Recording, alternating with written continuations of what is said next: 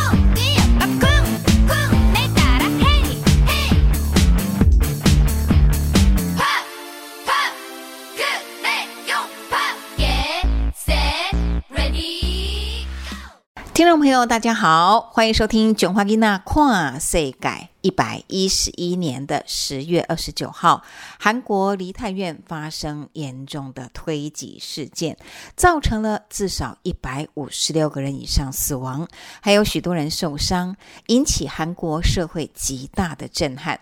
根据调查，死者大多是二十多岁的年轻人，也有少部分的青少年。可能是疫情影响，大家闷在家中太久，导致当天参加这个万圣节活动的人数暴增，可能远远超出街道的负荷。加上没有意识到人多过于拥挤可能带来的严重后果。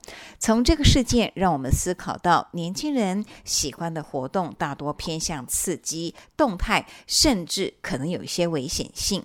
这一集的节目中，以哲刚好选了一则十六岁少女无照骑车在北宜九弯十八拐的公路上，不慎自己摔车，被对向车道的砂石车撞死的事件。如果在青少年阶段，因为缺少危机意识，或者没有想到事情的后果，冲动的决定可能造成无法弥补的伤害，甚至付出了生命的代价。真的就太遗憾了。今天儿少聊新闻节目中，就来跟大家谈谈这则新闻。儿少聊新闻。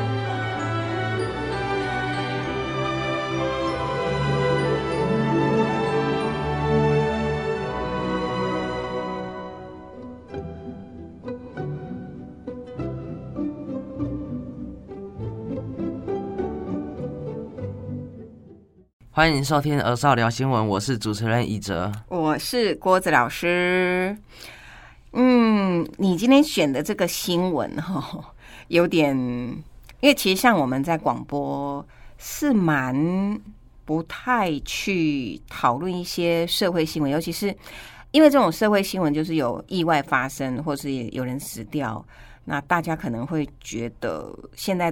都一直在报这种新闻了，然后啊，很多广播节目它就会自然而然避开这种社会新闻，它会比较以议题性的，那或者是以一些呃时事性的讨论性的哈。那因为社会新闻我们不去讲的原因，是因为就是发生事情的那个家人，就是大家会觉得说有点难过这样子。可是我知道你选这个新闻是因为你有同学就是也有在飙车，是吗？对我们班也有。我们班也有同学会，就是擅自骑车出去跑山，无照驾驶，对不对？因为现在国中生是还不能考驾照的年龄，好，那先以哲先跟听众朋友讲一下你今天选的新闻。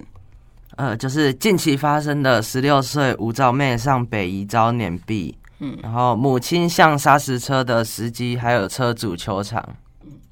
那我知道她这个摩托车好像是借来的，是她男朋友的朋友，对，所以她才会要跟那个车主求偿嘛。然后她男朋友好像非常后悔，就他觉得说不应该借车给她。对不对？对，因为就出了点意外，然后什么叫出了点意外？人已经死掉了，吗？出了点就出了意外就离世了。对对，那问题就是说，这个女生她说她要去练车，好，所以她去练车为什么要到山上去练？她要练一种那个叫做什么？卡普。卡普是什么？就是压车过弯。压车过弯哦，哦，专有名词叫做卡普哦，是吗？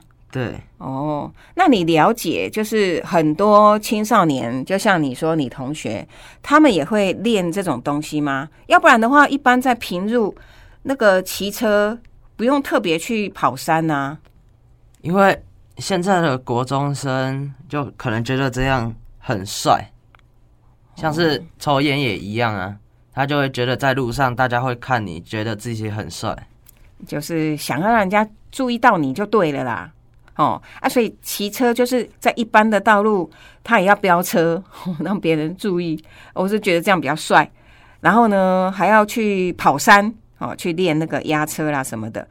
那这个新闻你自己，还有包括可能因为有些你的同学也会无照骑车，那你自己不会觉得这样很不好吗？就是我觉得现在这个年纪应该。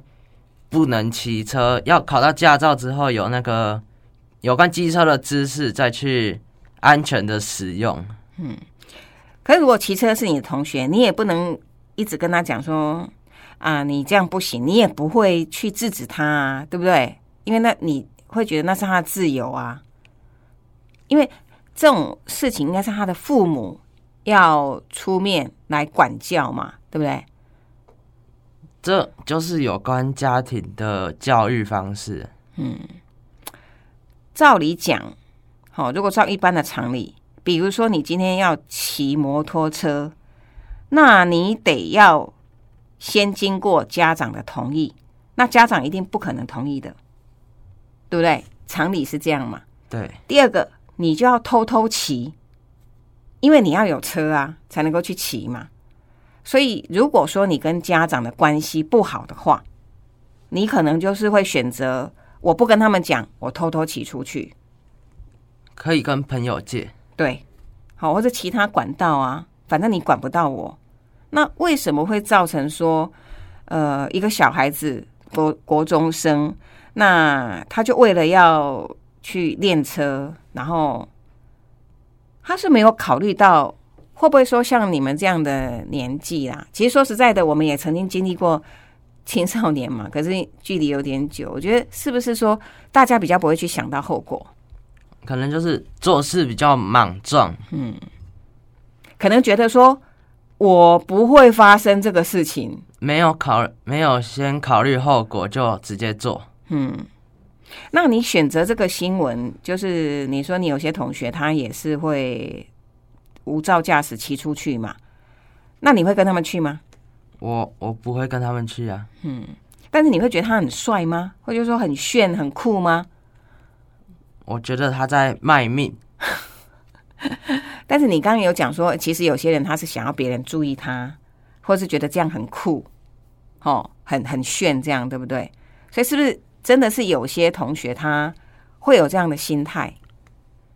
像是我那个同学，他本身也是一个单亲家庭，可能是因为家庭可能给他的关爱不够多，他想要更多人去注意他，然后就选择了比较不好的方式。嗯，那我们讲也不是说单亲家庭或就就一定会怎么样哦，而是说有可能呃，在不同的成长背景之下，他的确会有。呃，不同的行为的表现，那有些可能就会刚像刚我们讨论的，他没有顾虑到后果啦，等等的哈。但是这个中间难道就没有社会能够去帮助这些青少年的地方吗？是不是因为我们提供给青少年的休闲也不够，所以他要去寻求这么刺激、这么危险的？因为你平常生活是不是太无聊了，他才会需要说。有这些活动，如果你平常就给他什么什么攀岩呐，什么什么那个滑板那个竞技啦，给他爱刺激的人有这种选择，是不是他就不会做这么危险的动作？你觉得呢？以你学生来的的身份来讲，我觉得学校的活动都比较平，比较平凡普通，无聊就对了啦。对。就是说，对某些同学来讲，他是没兴趣的，比较没有快感。对，那你觉得，如果以这个角度来看，应该是说，大人或者社会上要以这个角度去思考，怎么去规划设计青少年的活动，对不对？而不是一味指着他们说啊，林家都是拍音呐，林家都是一类一类那个爱刺激的啦，哦啊，那个自己怎样哦都不用想后果啦，哦啊，然后怎样怎样怎样啦，就你们的错啦。是不是大人要应该要以这个角度更有建设性？应该要去寻找那种安全，然后有刺激、有快感的活动，然后让孩子去体验。对，而且是在有一个指导的情况下，哦，教你怎么去做，然后安全，然后你又可以得到你要的那种挑战，好，或者说那种刺激感。所以，是不是表示说，像以着你呃这个这个年龄的青少年呢？的确会是需要一些比较有挑战性的活动，而不要就是说这边上课啦、讲座啦，或者是一些什么宣导活动啦、什么社团呐，哦，那么是不是要更多样化一点？像是学校的宣导，就往往都是那几样：不要碰毒品，不要违法，不要不要车。但是很少人会去，就是专心的去注意那些事情。嗯。因为他没有用一个贴近你们的方式去说这些，或是你们可能对这些根本就不感兴趣。嗯，就是我同像我同学的话，他是觉得被抓到又怎么样？抓到了下一次一样还可以再去做啊？不会，因为他觉得他他比较他的身高比较矮小，应该骑出去的话，就是很快会被发现。然后呢？然后会被抓走啊。嗯，所以意思是说，他被抓，然后就再起就好了。他觉得他被抓，然后保出来之后，又可以继续再起了。哦，就是因为不会被关嘛，因为年纪还小嘛。像是我们班有人上课划手机，然后手机被手机被学校没收了之后，家长再领回来，他下次还是一样继续犯。也就是说。他不认为他的行为应该改变。你的意思是说，很多青少年都抱着这样的想法吗？单出歹只在供吗？就很多人觉得，反正我做这件事情之后是好处理的。哦，并不严重。他把后果想的太简单了。我年纪小，出事情比较容易处理。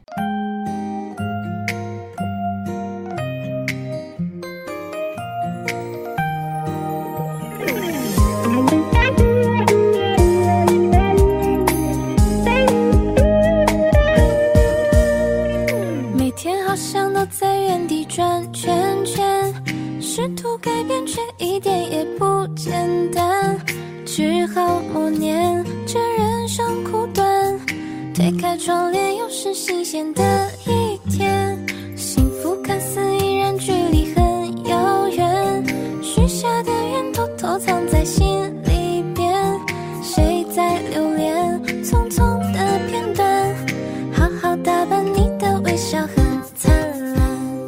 国声广播公司八一零千赫一七九千赫台址在彰化市八卦山上，进行每周日上午十点到十一点中华吉娜跨世界。今天小主播为大家访问尚恩。尚恩平时是一位到处表演、以杂耍马戏魔术为生的表演者。因为对表演的热情，就算这一两年受到疫情影响，身边许多朋友纷纷转行，他还是坚持继续留在岗位。从一开始接触杂耍魔术的训练，到能够四处去表演，尚恩也要给想投入相关行业的年轻人宝贵的建议。精彩访谈都在今天的一日系列。今天我们除了了解杂耍马戏演员的日常之外，还要了解包括魔术、杂耍，甚至川剧变脸他的背后的技巧哦！赶快来揭秘吧！熊化囡仔跨世界一日系列。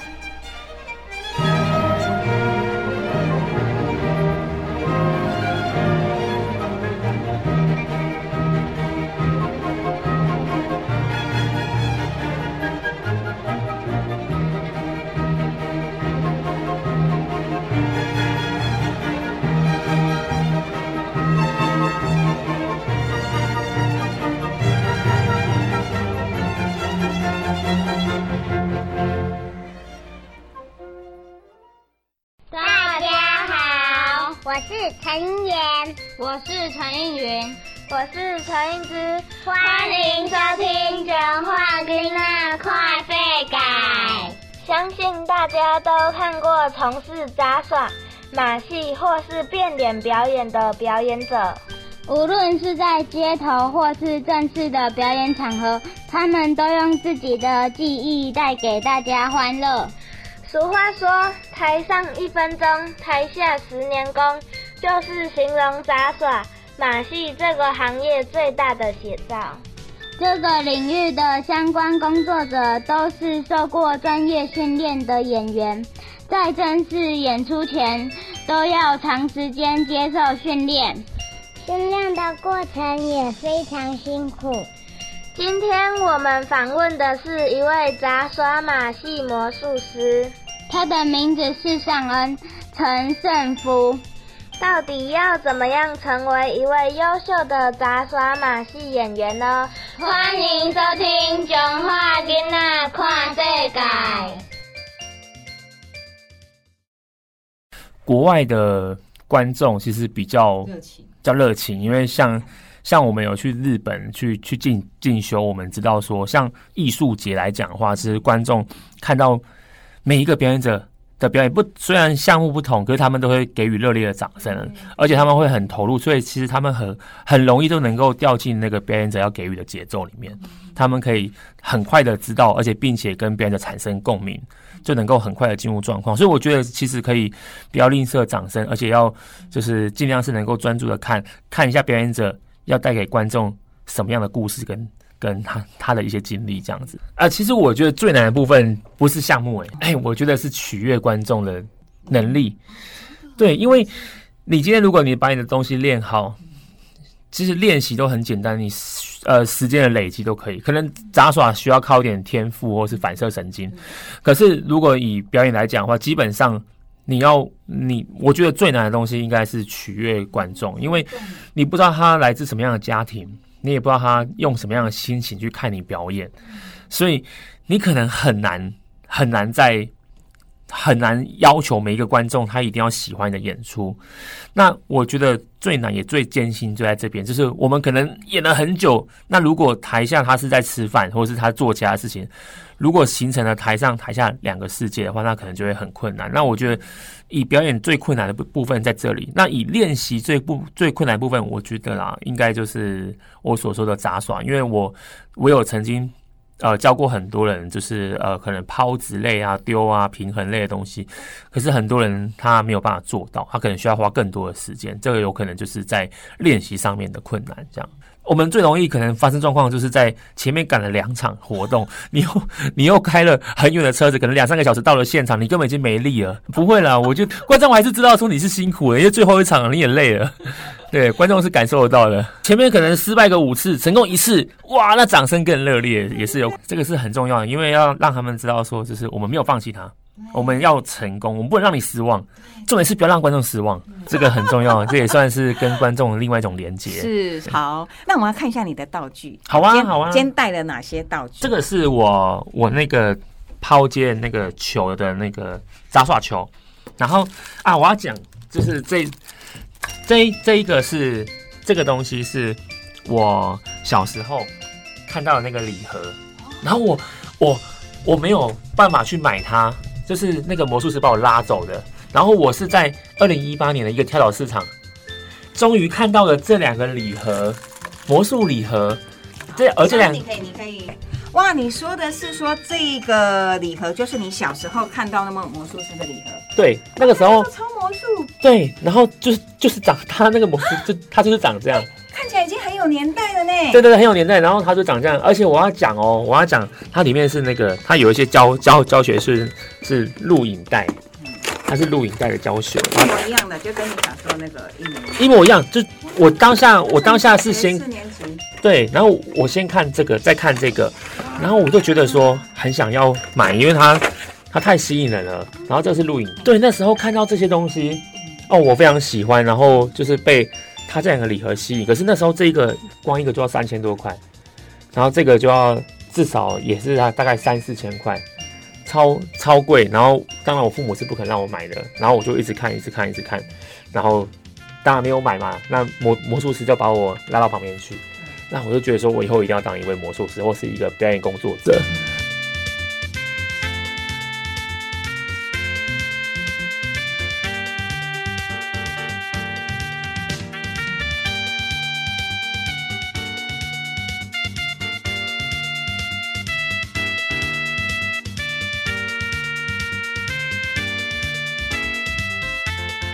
对，那这个是哦，我我们普通的时候在丢的球，那这个属于在室内的，呃，室内的场合，因为它是软的，所以这个是近距离在表演用的。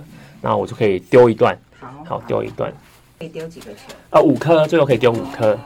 对，因为球它的它是蛮困难，它需要练习反射神经，就是在于就是反射神经。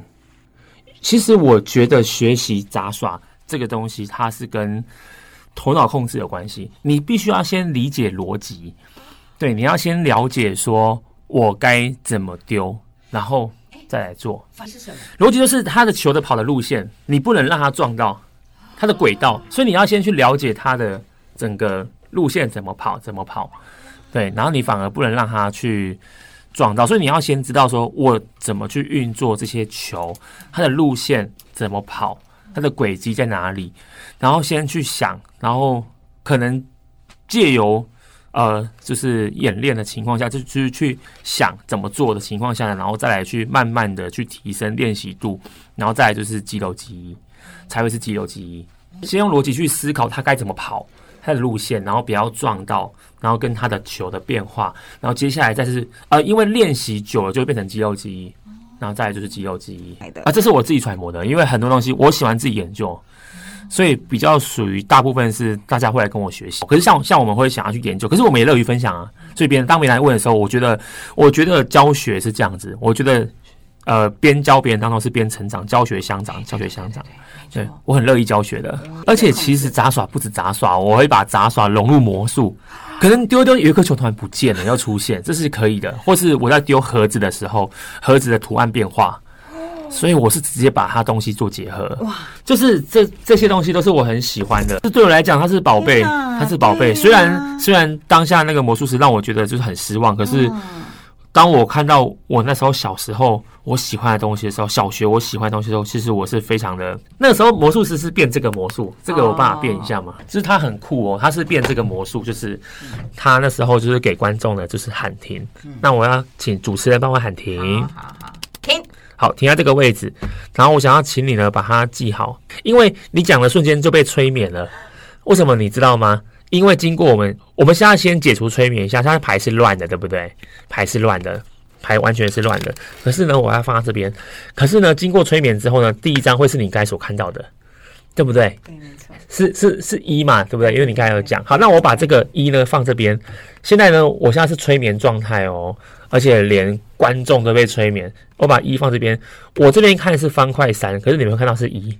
再看一次，我再盖上去呢，这边你们以为是，哎，这这边我看的是黑桃六，可是你们看是一，哎，不是对不对？哎，因为呢催眠结束，但是呢再翻再再翻一下就会发现一会出现。那为什么会催眠呢？因为吹口气，完完全全你会发现，好牌都变成了一了。好，那时候我就被这个魔术给吸引，然后后来那个魔术师很好笑哦，还刷一下，他说他还要继续变魔术，所以他把牌变回来。哇，那时候光这这一副都很多钱了，然后那时候就很想要买这一副，可是就是没办法，因为我父母也没有办法，就是去支付这一些这样。不过也很感谢有那个事件让我成为表演艺术者。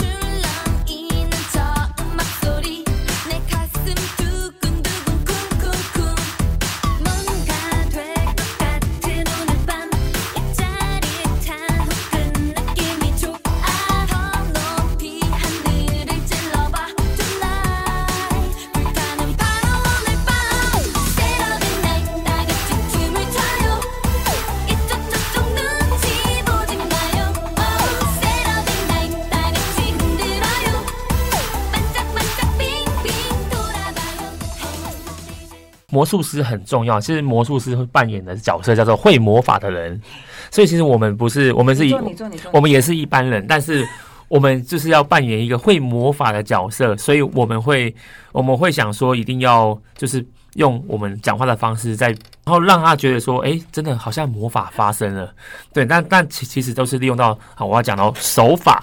手法的意思呢，就是利用手的熟练的动作，做出很多观众没有办法看到很隐秘、很高机密的动作。对，利用手来做出很多高度技巧，可是，在观众看不到。手法是有分很多，例如说，呃呃，交换类型的，或是说可能可能藏匿类类型的之类的。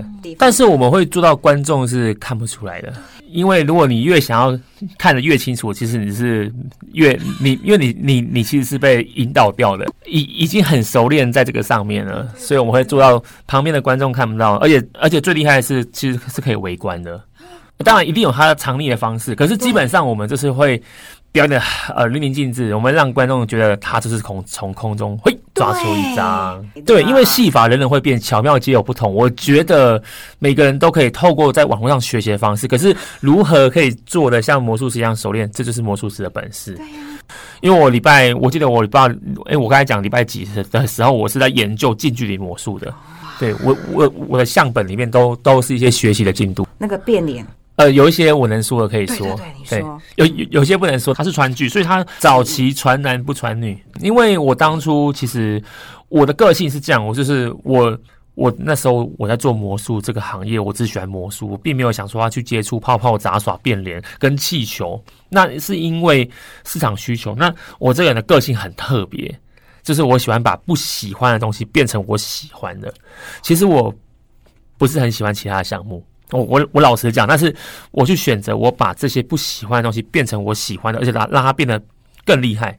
我觉得这又是另外一番玩味，就是一个一个兴趣的感觉，是挑战，而且他要把办法，就是把它弄好之后，让观众就更更能够欣赏到不一样的东西。变脸非常难，超难的。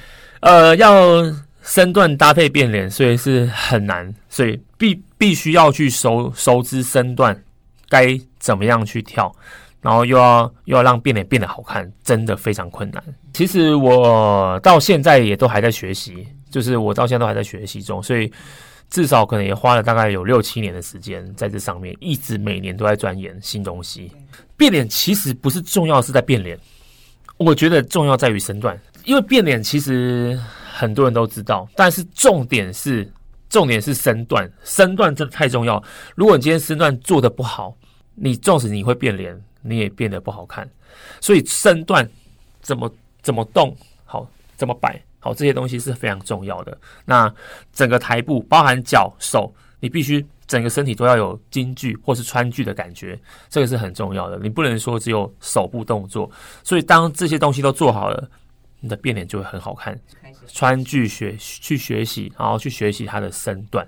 我们通常会做到八加一，一是回脸嘛，就是自己的脸，呃，就是脸谱。先后顺序。啊、有，我们通常会第一张是黑脸，黑脸，然后再来就是可能会有会有我们所谓的天罡蓝色的，然后有一张脸，或是呃巨灵神，或者是关公红脸，或是猴脸跟阴阳脸，还有一些半张脸，好这样的东西，那我们就会去设定它的顺序，这样，然后去做换脸。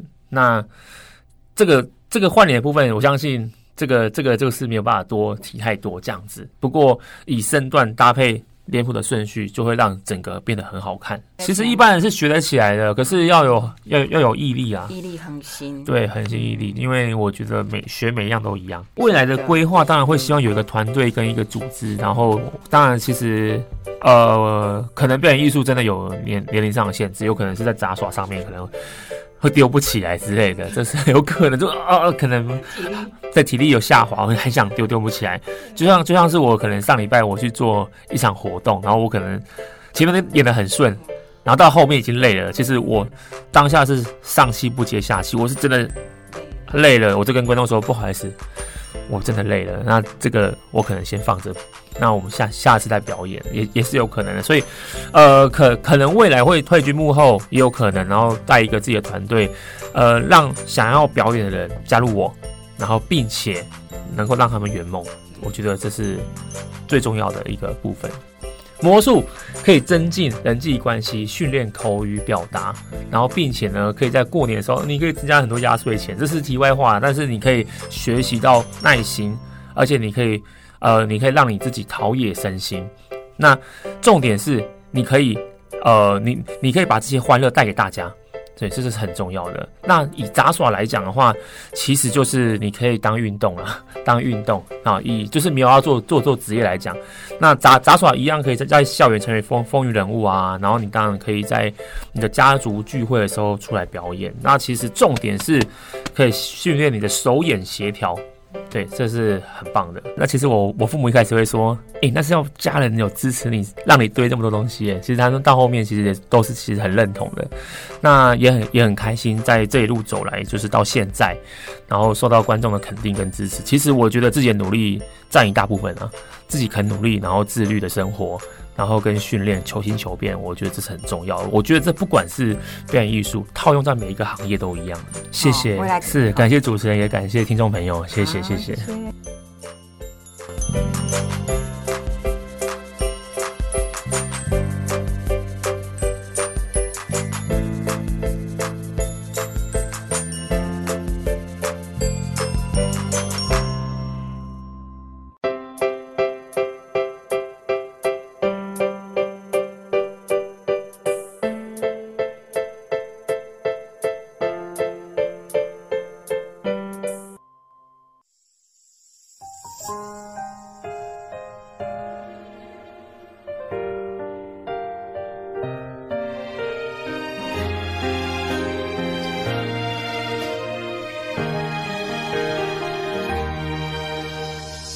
檐上的积雪初消，时光随风走的轻巧，爱与恨都一笔勾销，一生总是在逐浪潮，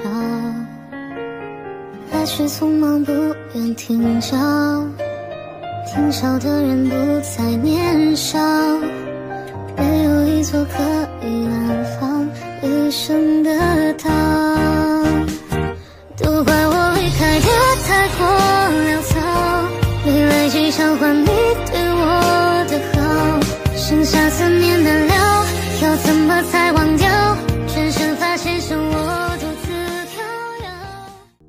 国声广播公司八一零千赫一一七九千赫台址在彰化市八卦山上，进行每周日上午十点到十一点。转化给那跨世界，在今天访谈马戏杂耍演员尚恩的内容中，最让我们惊讶的就是原来每一种看起来只是反复做某些动作练习的魔术杂耍，背后其实都有一套学习的逻辑。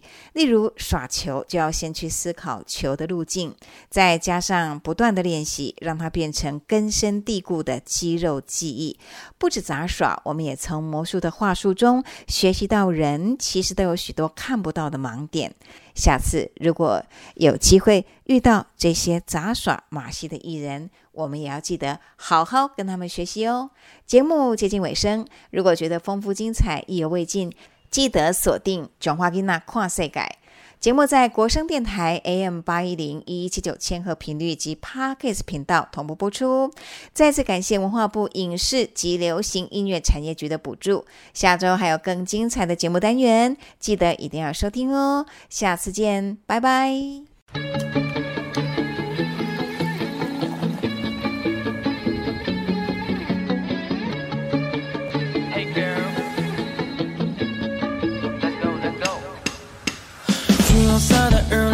在海平线，夜色慢慢摊开，露出星光点点。我听着耳机中记的音乐，从等你下课到书写的从前。马发汽水和你都是夏天感觉，着迷你眉间柔情似海的双眼，心动像风来了不知不觉，此刻是结局，叫你的出现。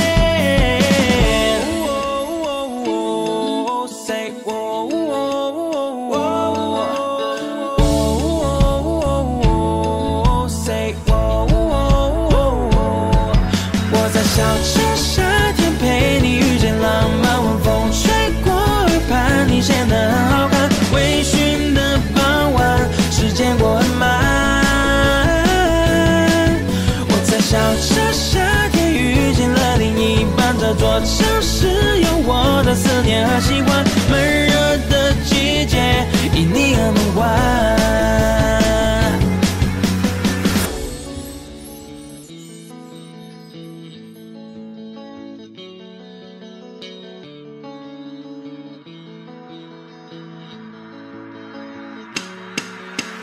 橘红色的日落沉没在海平线，夜色慢慢摊开，露出星光点点。